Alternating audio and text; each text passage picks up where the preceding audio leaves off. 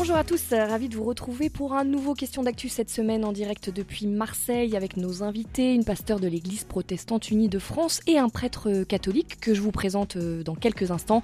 Ensemble, nous allons parler de la pénurie de carburant, des 60 ans du Concile Vatican II et de la santé mentale. Et bonjour Frédéric Banégas. Bonjour euh, Sophie Lecomte, bonjour à tous. Bon, petite voix aujourd'hui hein, pour moi, j'ai trop parlé. Alors vous écoutez RCF, excellent choix tout de suite au sommaire de le sommaire de cette émission. Question d'actu, Sophie Lecomte, Dialogue RCF. Après euh, trois semaines de grève dans les raffineries françaises, la mobilisation a pris, fin, hier sur le site de Fos-sur-Mer. Les salariés euh, Total Énergie des autres sites poursuivent toutefois la grève, hein, alors que près de 30% des stations-service sont toujours à sec. Une pénurie euh, qui a bien compliqué le quotidien des Français ces dix derniers jours. Des scènes de tension entre automobilistes excédés ont été observées dans de nombreuses stations-service. Nous verrons avec nos invités comment cela a impacté notre quotidien et nos habitudes. Nous reviendrons ensuite euh, sur l'anniversaire hein, du Concile Vatican II. Il y a 60 ans, le 11 octobre 1962, le pape Jean XXIII ouvrait ce concile afin de promouvoir euh, le développement de la foi catholique et assurer le renouveau moral de la vie chrétienne et adapter l'Église aux besoins du temps présent. Vatican II avait pour vocation de répondre aux profondes évolutions qui avaient marqué le monde au cours du XXe siècle. Le concile s'est déroulé sur trois ans. Parmi les apports, il porte notamment notamment sur la liberté religieuse, la liturgie, pour une plus grande participation des fidèles. Les textes mettent aussi l'accent sur l'égalité entre les membres du peuple de Dieu ainsi que les relations avec les religions non chrétiennes. Alors qu'a apporté Vatican II à l'Église d'aujourd'hui? Quelles sont les conséquences de Vatican II sur les rapports avec les autres confessions chrétiennes? Éléments de réponse avec nos invités dans quelques instants dans la première partie de cette émission.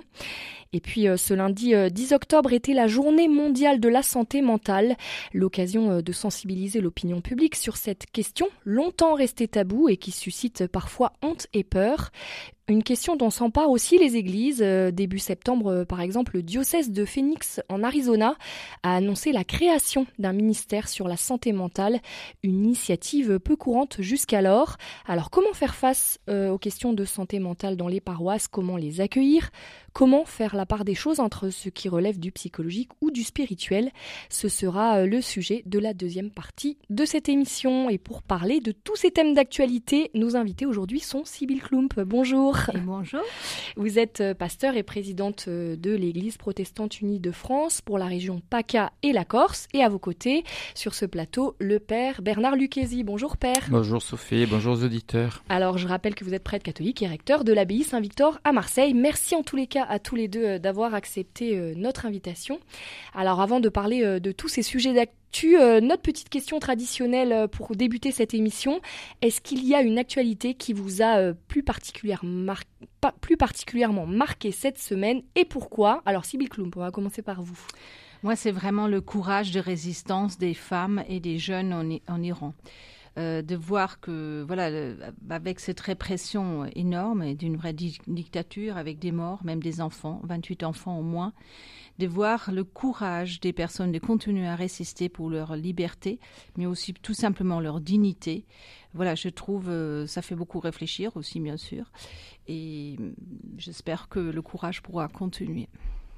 Et vous, Père Bernard, est-ce qu'il y a une actualité euh, autre que celle qu'on va évoquer qui vous a qui a attiré votre attention? Oui, oui, tout à fait. Le, euh, je suis d'accord d'abord avec Sylvie, mais du coup, pour de, un, élément, c'est que la, la, Terre continue à, bouger et à nous, à nous interpeller, puisqu'en Italie, le, le, un volcan euh, s'est mis à, exploser, et du coup, en, déchargeant ces, ces, ces, ces, tonnes de, de, de, larves euh, incandescentes, et, euh, et, qui nous interpellent sur l'état de notre planète, donc avec la, la, question aussi écologique qui est importante toujours euh, cette vigilance.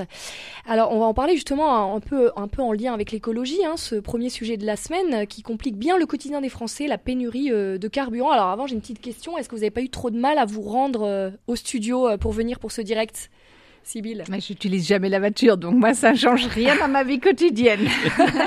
je suis toujours venue à pied. Alors vous, Père Bernard, c'est pas tout à fait le même son de cloche. Vous, vous êtes même arrivé en avance parce que vous êtes passé par une station d'essence avant. Exactement. Donc moi, depuis que je suis à Marseille, euh, je prends, euh, j'utilise la moto euh, qui, est, qui, est, pratique, euh, qui fait gagner du temps et, euh, et, qui fait permet de se garer facilement. Mais là, effectivement, le réservoir d'une moto étant plus petit que le, celle d'une voiture, le, eh bien, j'ai fait, j'ai fait la queue pour, pour avoir de l'essence là où il y en avait. Alors cette pénurie hein, de carburant, elle met en lumière quand même notre dépendance aux énergies fossiles. Hein, quand on voit euh, les files d'attente hein, dont vous nous parlez, euh, qui a pu avoir aussi cette semaine, même des, scènes de tension entre des automobilistes excédés euh, par des heures d'attente. Alors quel regard vous vous portez sur cette dépendance aux énergies fossiles et, et, et comment changer nos habitudes selon vous pour qu'il y ait moins de tension, qu'on soit peut-être un peu plus libre? Je crois que vous avez bien dit le mot dépendance. Et ce qui, ce qui je pense, on prend conscience de plus en plus, c'est cette crève. Bon, il faut me dire que c'est une suite une, des, des, crèves, hein, qu'on est dans cette pénurie-là, euh, nous montre à quel point on est dépendant et surtout quelles conséquences pour toute notre vie. Je dire, tout d'un coup, on se rend compte, bah oui, mais il y a peut-être des professions prioritaires qui auront besoin, euh, on pense aux pompiers ou euh, voilà aux soignants, et tout d'un coup, il y a une réflexion, mais est-ce qu'il y a des priorités, mais qui fera partie des priorités? Donc pour moi, c'est cette dépendance, mais aussi à réfléchir, euh, bien sûr, sur des alternatives. On, on le sait, hein, c'est le covoiturage, c'est le transport en commun, une réflexion chaque fois. Est-ce que c'est vraiment essentiel, essentiel ces déplacements, ou est-ce que je peux trouver une alternative? Peut-être nous renvoie encore beaucoup plus euh, à cette urgence d'un changement, qu'on n'est plus dans une transition écologique, mais vraiment dans un, un, vrai séisme, quoi, une vraie urgence qu'on doit changer beaucoup plus rapidement et d'une façon encore beaucoup plus essentielle. Mais aussi sur comment euh, une grève peut impacter en fait toute la vie euh, quotidienne et aussi de toute la société. Parce et que... créer de la violence quand on voit des, des automobilistes qui se sont battus hein, dans certaines Tout stations euh, mm. services. Vous, Père Bernard, sur cette dépendance aux, aux énergies euh, fossiles, ah qu'est-ce que suis, vous en pensez? Je suis d'accord. Et si j'ai pris l'exemple du, du, Stromboli euh, en Italie qui est en train de, de, de, de répandre sa lave, c'est pour faire un lien entre la question du coup de, de, des femmes en Iran et la question du voile, le stromboli. Alors vous dites, mais quel rapport? Ben Justement, ce sont les, énergies fossiles. Parce que pour faire un voile, comme euh, dans ce studio, 90% de, de, qui constitue le studio est à base du coup de plastique. Or, le plastique est un dérivé du pétrole et le pétrole, du coup, est tiré de, du cœur de la Terre. Donc quand on voit que on, exploite la terre, on presse la terre pour toutes les questions, que ce soit les questions religieuses, économiques financières, culturelles, euh, de civilisation, le, social, le sans respect de cette terre, euh, à, quoi joue-t-on quoi? À ces apprentis sorciers. Et d'où euh, la, réaction de Sibylle, c'est que aujourd'hui, il faut, aller très très vite. Mais ça sert à rien de dire, ah oui il faut réformer, euh, il faut plus être dépendant, alors qu'on on entretient cette dépendance. Quoi. Comment aller vite quand de notre côté, on entretient cette dépendance à, à tous les niveaux? Après, c'est pas. Alors, pour les personnes qui vivent en ville, il y a les transports en commun. Mmh. Pour les personnes dans, qui sont dans des zones plus rurales, parfois c'est plus compliqué aussi. Bien hein. sûr, Ils sont... bien sûr. Il y a aussi un peu cette crainte, euh, si jamais il n'y a plus d'essence, d'être isolé, d'être loin, de ne plus pouvoir. Euh, euh, c'est pas toujours simple de faire face à ça. Tout à fait. Il y a une inégalité qu'on ne peut pas nier, qui est évidente. Et on ne peut pas non plus tout d'un coup euh, admettre que les personnes, parce qu'ils ont fait, vivent en ruralité, qu'ils soient coupés des soins médicaux, de leur travail, de l'école, etc. Mm. Donc effectivement, il y a aussi une réflexion sur la justice et l'égalité euh, des chances dans la société et la place de chacun. Je voudrais attirer l'attention pour nos auditeurs euh, d'un slogan euh, qui, qui peut-être euh, a fait rêver nos auditeurs, mais moi, à un moment, m'a pris à rêver. C'est que pendant la, le Covid, je ne sais pas si vous vous rappelez, tout le monde, tous les responsables politiques et religieux disaient l'après-Covid sera plus jamais comme avant. Mm. C'était, c'était répété. Et à un moment, j'ai fini par y croire, moi. Mais, mais je me rends compte que l'après-Covid, non seulement c'est comme avant, mais c'est même pire qu'avant. Donc, euh, oui, parce qu'il y a eu peut-être un, les gens ont connu un peu le manque, la privation. Du coup, il y a peut-être une, encore plus de crispation, on pourrait dire. oui, mais, oui, bien sûr, je suis d'accord mm. avec vous, mais ça rejoint du coup les problèmes sociaux qu'on est en mm. train de, dire. Mais, mais quelle est la volonté politique? Voilà, moi, c'est ça, encore une fois, en haut. Euh, à quoi joue-t-on? Que veut-on? Alors on reviendra hein, sur ces problèmes de pénurie, euh, en tout cas dans les, dans les journaux de RCF, pour voir comment, comment évolue euh, la grève. Alors je vous propose tout de suite de passer euh, au deuxième sujet de l'émission, qui n'a rien à voir, hein, qui est beaucoup plus religieux cette fois, les 60 ans du Concile Vatican II. Alors Père Bernard, je me tourne vers vous. Hein. Est-ce que vous pouvez nous expliquer ce que ce concile a changé pour l'Église catholique? Énormément énormément.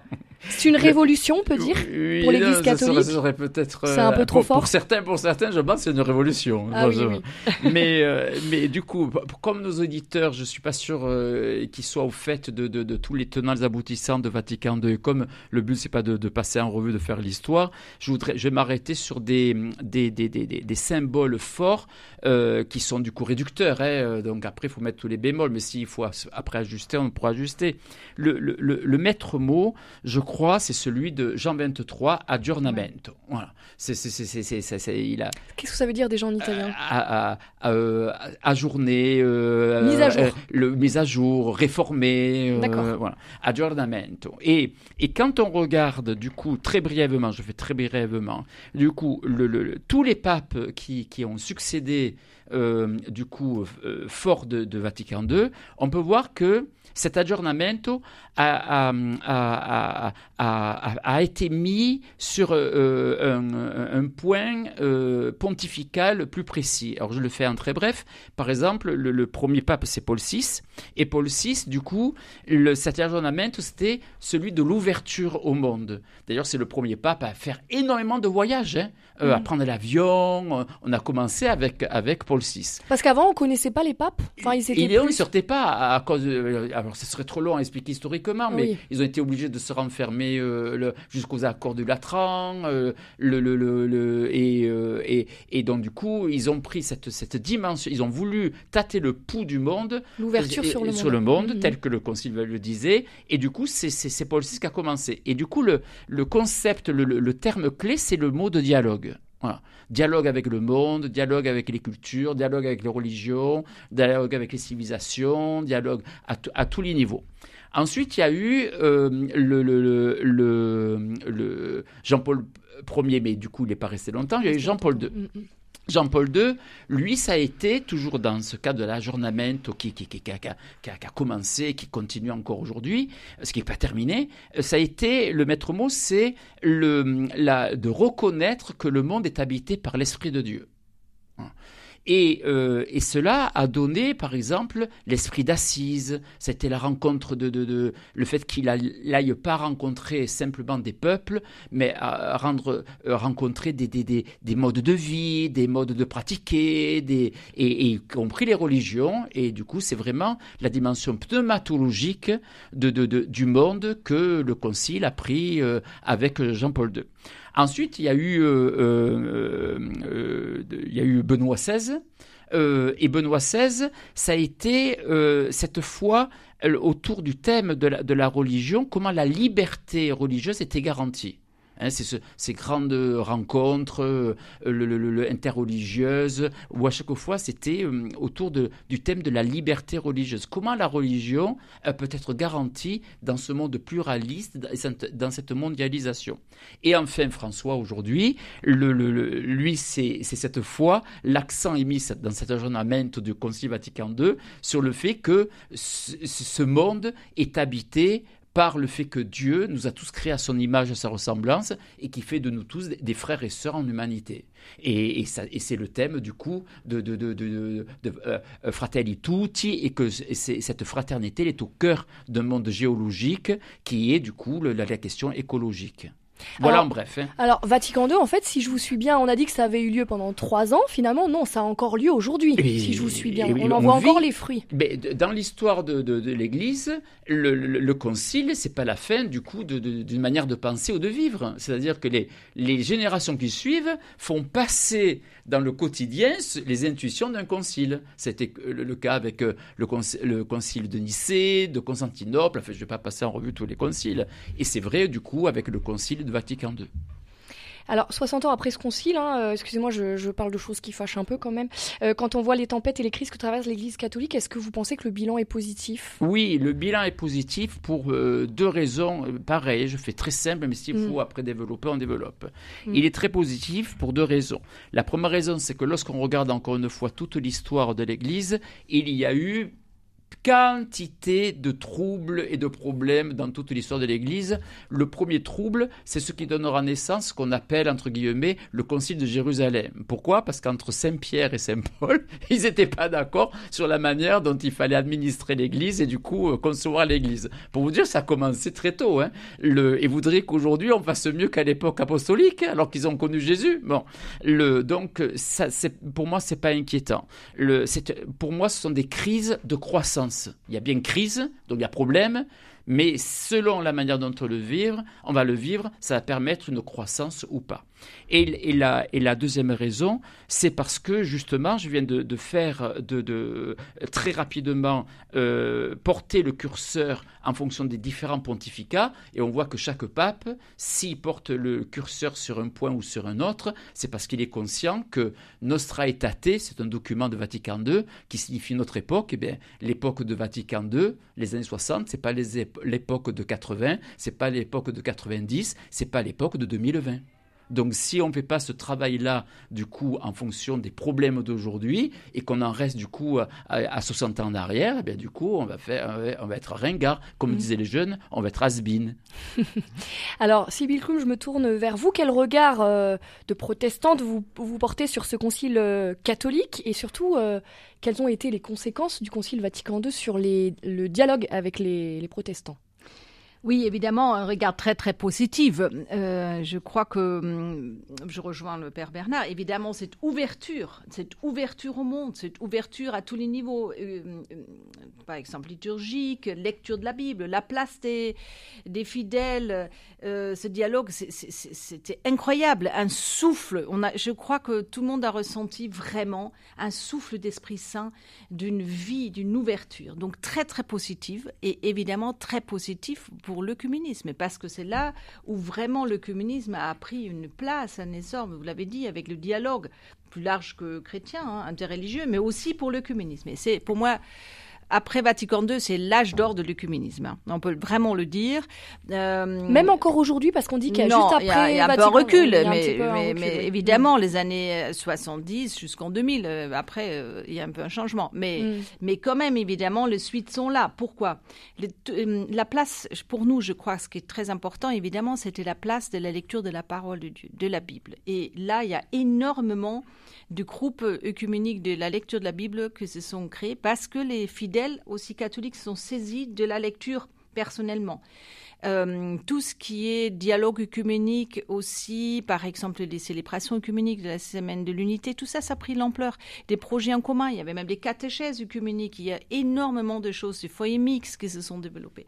Donc évidemment, c'est très très positif au niveau œcuménique, la place des laïcs, des débats, de, tout. Donc euh, voilà, mais aussi pour l'Église catholique. Le regard protestant sur l'Église catholique, une Église qui sait se réformer, de s'ouvrir euh, dans ce dialogue, ces impulsions rejoint tout à fait le, père Bernard, et, et vécu d'une façon très très positive. Alors je fais le lien avec l'actualité, le synode sur la synodalité, ou qu'on pourrait résumer en disant, enfin qui, a été lancé pour être précise euh, dans l'Église catholique euh, en octobre dernier, qu'on on pourrait dire un synode pour l'avenir de l'Église. Est-ce que ça, s'inscrit aussi dans cette ligne droite du Concile Vatican II, on pourrait dire, euh, Père Bernard? Ah Oui, oui, bien sûr. Parce qu'historiquement, c'est Paul VI, dans le cadre du, Concile, qui a voulu cette synodalité à travers la, convocation des, des évêques, avec l'invitation du coup d'observateurs aussi bien protestants qu'orthodoxes, mais surtout qu'a lancé la procédure synodale. C'est pour ça qu'après, euh, à l'époque de Paul VI et après Paul VI, il y a de nombreux synodes. Et, un qui a fait le plus de synodes jusqu'à présent, c'est Jean-Paul II. Avec, vous vous rappelez, il y avait les synodes continentaux, il y a eu le synode sur, pour tous les continents, il y a eu les synodes thématiques, parce mhm, que l'intuition de Vatican II, c'était cette synodalité, c'est-à-dire que l'Église, c'est le, peuple de Dieu qui marche ensemble. Les synodes, ils ont pris de l'importance après Vatican II ah oui, à partir. À, partir. ils passé, mais c'était des synodes de spécialistes. C'était un peu plus clérical. voilà, c'est ça. Le, le, le, de spécialistes, des évêques ou des théologiens. Euh, c'est hmm. des, synodes régionaux, mais toujours pareil, de, spécialistes. Alors que là, c'est vraiment depuis, depuis Vatican II et depuis du coup euh, Paul VI et surtout Jean-Paul II. Euh, et maintenant, du coup, il y a cet élargissement de la, de la compréhension de l'Église avant tout comme un peuple qui marche ensemble avec son Seigneur. Alors aujourd'hui, hein, l'Église catholique apparaît parfois un peu polarisée entre des progressistes euh, qui s'adaptent au monde, sont les mots du pape François, et le les, traditionalistes qui regrettent le monde passé. Est-ce que le synode peut permettre euh, d'aller vers plus d'unité? Parce qu'on sent quand même euh, des divisions. Qu'est-ce que vous en pensez? Alors, je pense que pour nos auditeurs, il est, important qu'ils il, il, s'enquérissent de la question de la tradition. Hein. Parce que le, le, thème, c'est la tradition. Euh, Saint Paul en parle. Il le, y, a, y, a une bonne tradition et une mauvaise tradition. Il ne faut pas que ce soit vu forcément de manière négative. Eh bien, alors, du coup, alors, du coup, en fait, quand on regarde là aussi, encore, je fais synthétique, donc c'est un peu, ça peut, ça peut déformer. Donc, il faut mettre les bémols. Mais en, en, très bref, dans, dans, dans, dans toute l'histoire de l'Église, il y a eu fondamentalement deux courants majoritaires un courant qui voulait que la tradition soit une répétition de ce qui, de ce qui était avant, et un autre courant pour qui la tradition est avant tout euh, le fait d'adaptation. Ce que je disais tout à l'heure, notre Étaté, l'époque de, de, des années 60, c'est pas l'époque des années 80, n'est pas l'époque de 2000, n'est pas l'époque de 2020. Donc ça veut dire qu'il faut, il faut adapter. Et ça, il y a toujours eu cette opposition dans l'Église. Et, à l'époque, encore une fois, de, Saint Paul, de Saint Pierre, c'est justement cette opposition-là. Et en fait, François pour définir la tradition, il a fait appel à une, phrase de Saint Vincent de Lérins, qui est le père abbé de, de Lérins au 5e siècle, ou dans le communitorium, dans, laquelle euh, euh, euh, Vincent, Saint Vincent, dit que la tradition consiste à consolider le, le, le mon âge, l'âge, les âges, euh, les années, les années, euh, consistent à dilater le, ma présence dans le temps et, et, consiste aussi à sublimer notre époque. Eh bien, quand on reçoit la tradition et qu'on la vit comme une consolidation, comme, comme, comme une édification, le, une dilatation, le, et, et, comme, et comme euh, du coup une, sublimation, eh bien là, la tradition, euh, qu'elle soit du coup répétitive ou qu'elle soit adaptative, eh bien elle fait son œuvre. Alors pour terminer sur ce sujet euh, du Concile Vatican II, euh, Sibyl Klump, est-ce que vous, parce que bon, les, démarches synodales hein, concernent également euh, l'Église protestante, est-ce que vous pensez que ces conciles, ces démarches synodales permettent aux Églises de s'interroger finalement sur elles-mêmes C'est important que ces institutions millénaires continuent comme ça de, s'interroger sur. Mais pour nous, les protestants, c'est constitutif de l'Église. C'est même pas une question. Je veux dire, depuis le début de la Réforme, les Églises protestantes entre guillemets sont gouvernées par les synodes. Donc et le, mot d'ordre, c'est Ecclesia semper reformanda. Ça veut dire l'Église doit constamment se réformer. Donc c'est même pas une question pour les protestants. Ça ne veut pas dire que la tradition n'a pas d'importance. C'est vrai, il faut faire attention toujours, ne pas avoir des clichés. Ou... Mais il y a constamment cette question. Aujourd'hui, comment annoncer l'évangile? Aujourd'hui, comment être au mieux être Église pour pouvoir vivre l'évangile? Et donc, c'est constitutif. On dirait, peut-être, on l'a dans les gènes. Euh, c'est même pas une question, c'est évident. Donc, ça sévit au niveau régional, euh, notre marché ensemble tous les ans, au niveau national, etc. Donc, pour nous, c'est c'est pas une découverte ou quelque chose de nouveau. C'est pas une question qu'on va s'interroger sur nous-mêmes. Ça fait partie. C'est comme l'appel de marcher à la suite du Christ, mais chaque fois, forcément, on est interpellé comment marcher à la suite du Christ. Qu'est-ce que ça veut dire aujourd'hui la bonne nouvelle pour les autres? Comment la partager? Sous quelle forme? Voilà. Et là, on se rejoint en fait parce qu'on est interpellé chaque chrétien et tous ensemble, les chrétiens, nous sommes interpellés sur cette question. Et d'ailleurs, on peut travailler sur tous ces sujets-là de la mission du témoignage aujourd'hui. L'invitation est lancée, la Oui, oui, hein. tout à fait. Moi, euh, je, voudrais ajouter, pour aller dans le sens de ce que dit Sibyl, c'est que le, le, le, poids euh, qu'on a, je trouve, les catholiques davantage que les protestants, c'est le poids institutionnel. Hein. Le, et, du coup, c'est pour ça que je, souriais tout à l'heure quand vous avez dit, parce que comme les auditeurs ne voient pas sourire, donc du coup, euh, je préfère le dire. Je le père Bernard sourit souvent, sachez-le. c'est quand vous avez parlé de cléricalisme. Parce que s'il y a un cléricalisme des clercs, il y a un cléricalisme de l'institution en tant qu'institution. Hein. Et, euh, et, il ne faudrait pas que la synodalité euh, importante et essentielle, comme euh, euh l'a souligné, devienne un, un, un, prête-nom ou un cache-misère d'une institution qui, sous couvert de dénoncer le cléricalisme, serait plus clérical. Vous voyez, je veux dire? Voilà. Et ça, c'est pour ça que je crois que nous avons, euh, nous avons à, à, réfléchir et à faire attention. Parce que nous, la hiérarchie, elle est, je, je crois, beaucoup plus importante que dans le protestantisme. Oui, c'est sûr. Question d'actu, Sophie Lecomte, Dialogue RCF. Oh, ne te mets pas en colère, il n'y a vraiment rien à faire.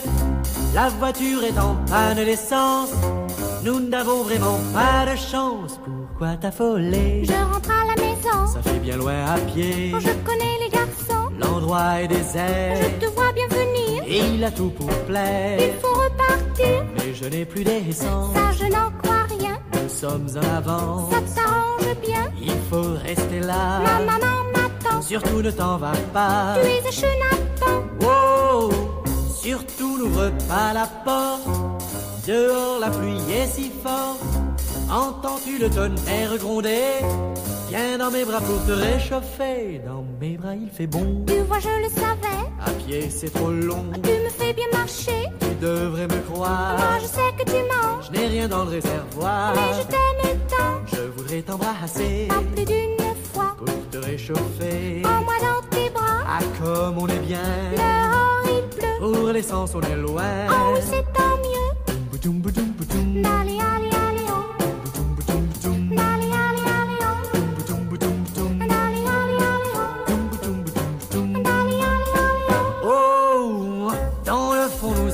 Chance d'être tombé en panne d'essence.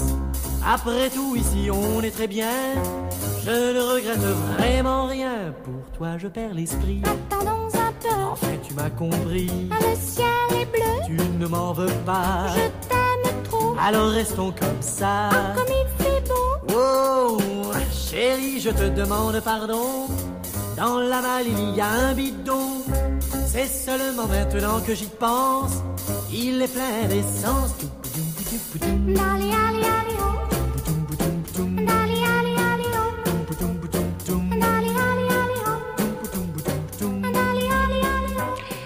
venez d'écouter La panne d'essence de Sylvie Vartan et Frankie Jordan. Alors, c'est un bon moyen de retrouver le sourire hein, à vous si vous nous écoutez et que vous êtes en panne d'essence. Voilà, Sophie, je décline toute responsabilité. Hein, voilà, oui, parce que c'est une chanson un peu ancienne quand même. voilà.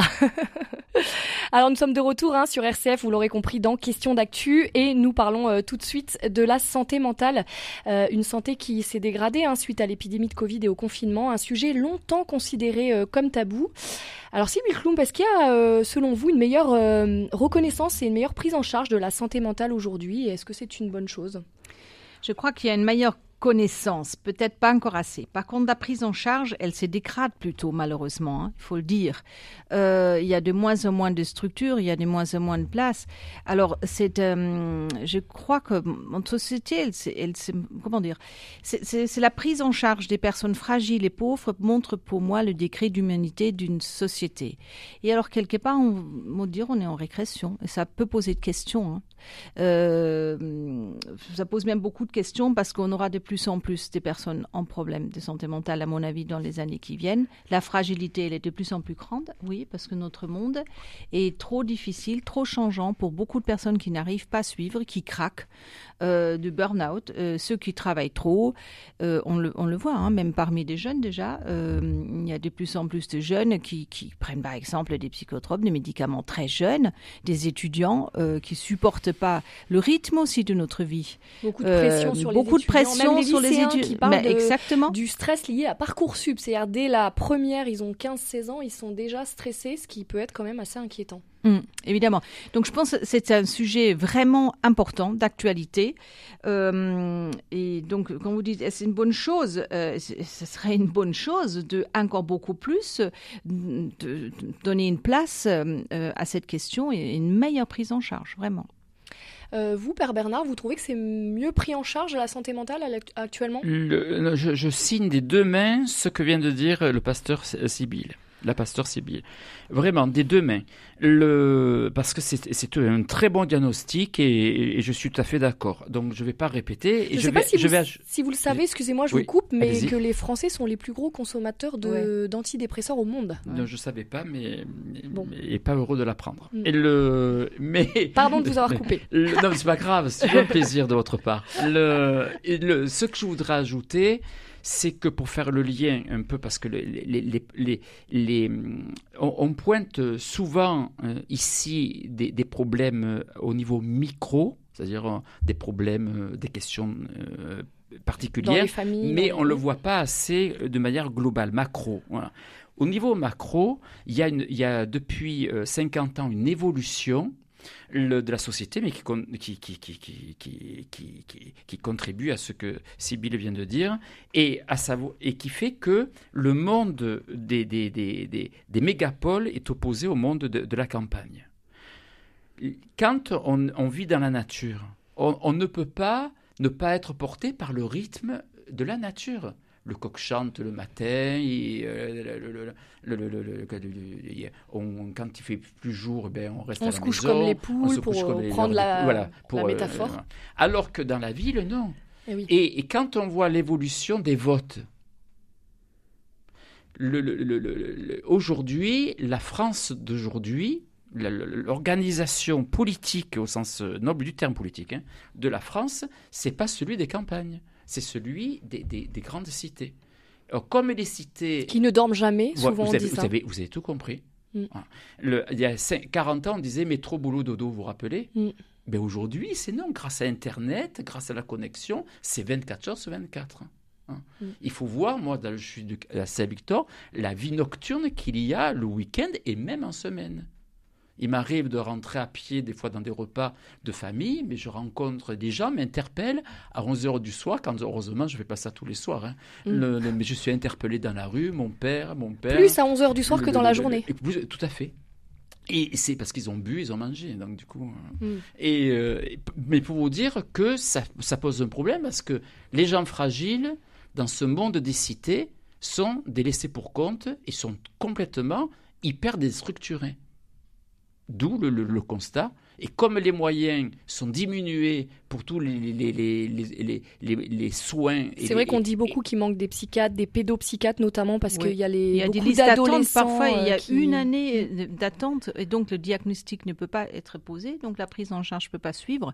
C'est une catastrophe pour un jeune ou un enfant parce qu'il a besoin d'une prise en charge rapide pour mieux pouvoir se développer. Et, on ne garde plus les gens. Il, y a, il, y a, 50 ans en arrière, les gens un peu tourmentés, euh, comme la structure était très familiale encore, on les gardait chez soi. Moi, j'ai plein d'exemples quand j'étais petit de, de, des gens un peu, un peu limites, mais qui vivaient, donc ils se mariaient pas, mais du coup, ils restaient avec les parents. Il y avait la solidarité les, les, frères, tout à fait. Qu'on n'a plus, donc on a ces gens, ils ont plus de famille, ou les, familles, ils vivent dans les cités, donc euh, mm. dans les cités, dans les, dans les, dans villes, les villes, les grandes villes, les grandes villes, c'est ce que je voulais dire. Mm. Et, euh, et, comme les structures Valvert et euh, la Timone ne prend plus, il prend uniquement pour des soins du, du, moment, mais après il garde plus parce que ça coûte cher de garder quelqu'un. Mm. Et ils sont livrés à eux-mêmes, ils se retrouvent dans la rue. Dans la rue, c'est très Alors, ça, hein. dans la, plupart des personnes dans la rue ou en prison, où on trouve 4, 70% des personnes détenues sont en fait des malades psychiatriques. Hein. Ah je ne savais pas.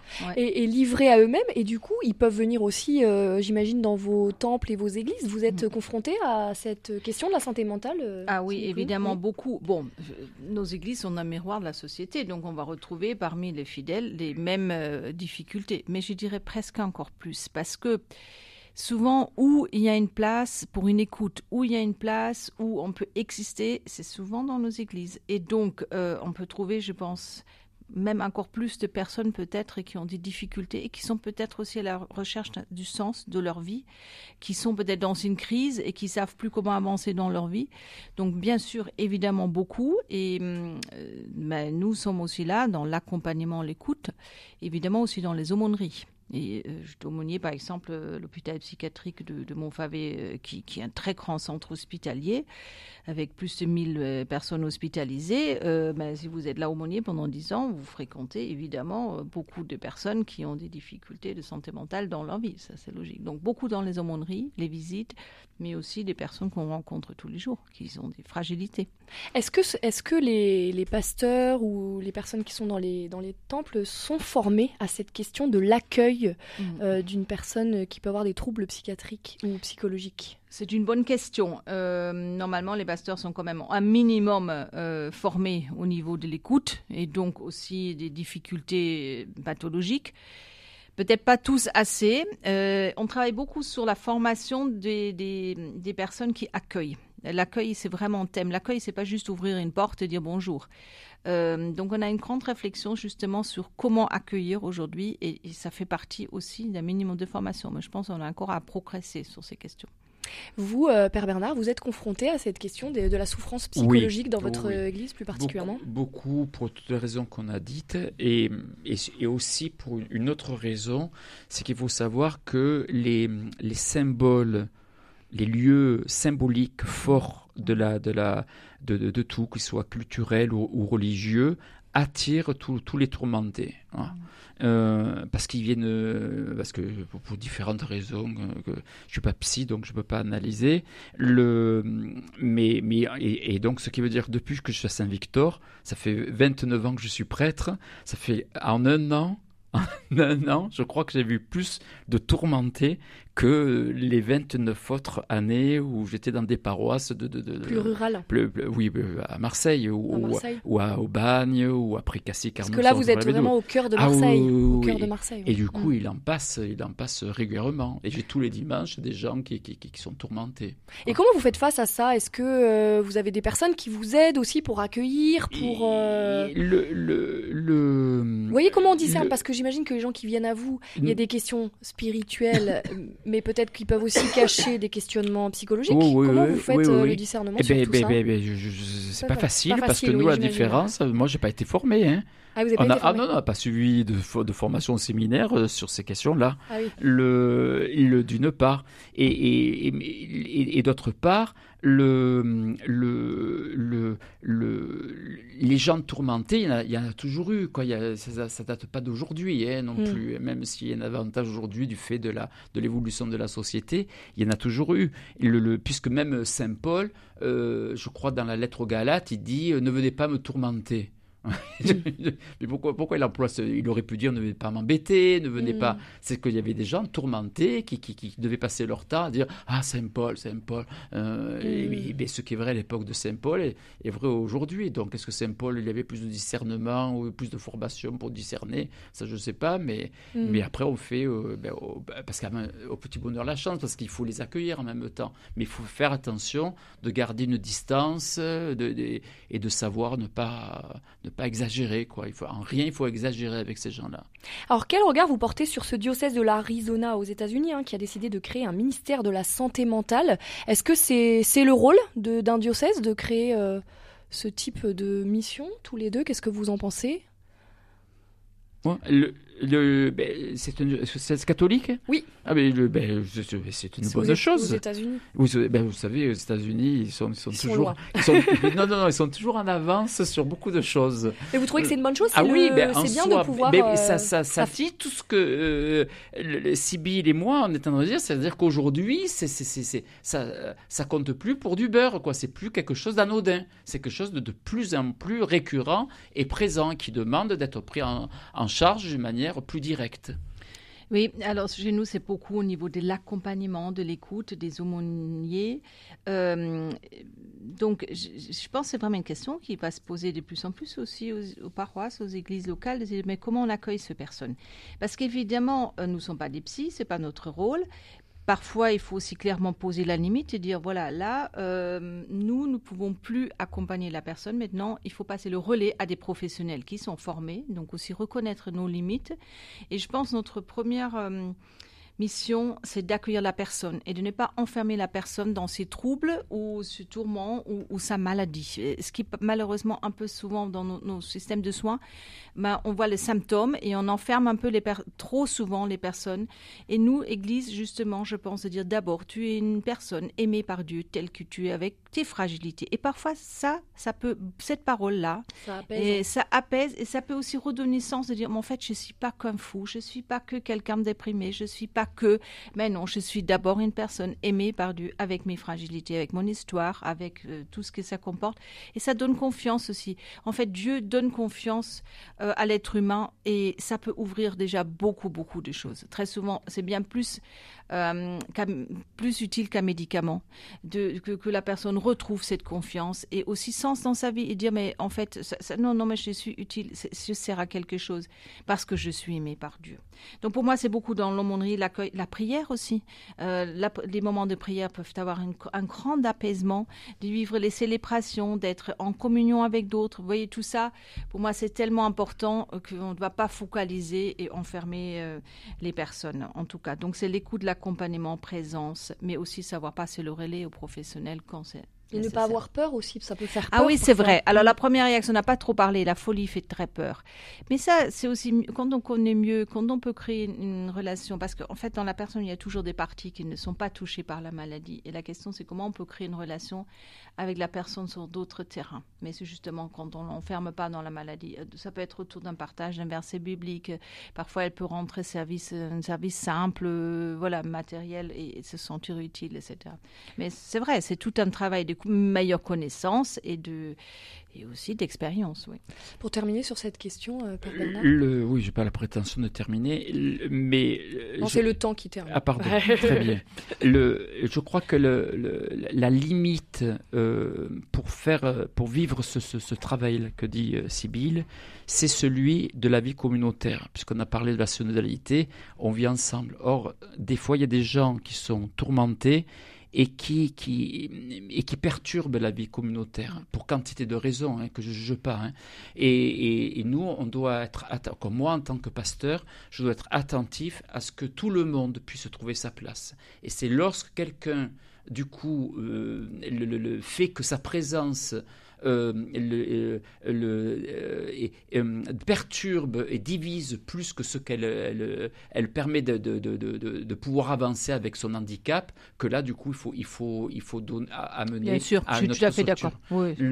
voilà le discernement, moi, où, il se situe, c'est que les personnes qui ont des, des, des problèmes, des, des, tourments, je, je, je, je, les, je les perturbe pas, je les laisse, mais s'ils perturbent la vie communautaire, d'une manière ou d'une autre, je dois les les inviter, non pas à quitter la communauté, mais à trouver une autre structure euh, pour, pour progresser là où ils pourront progresser. D'où la bonne initiative aux États-Unis.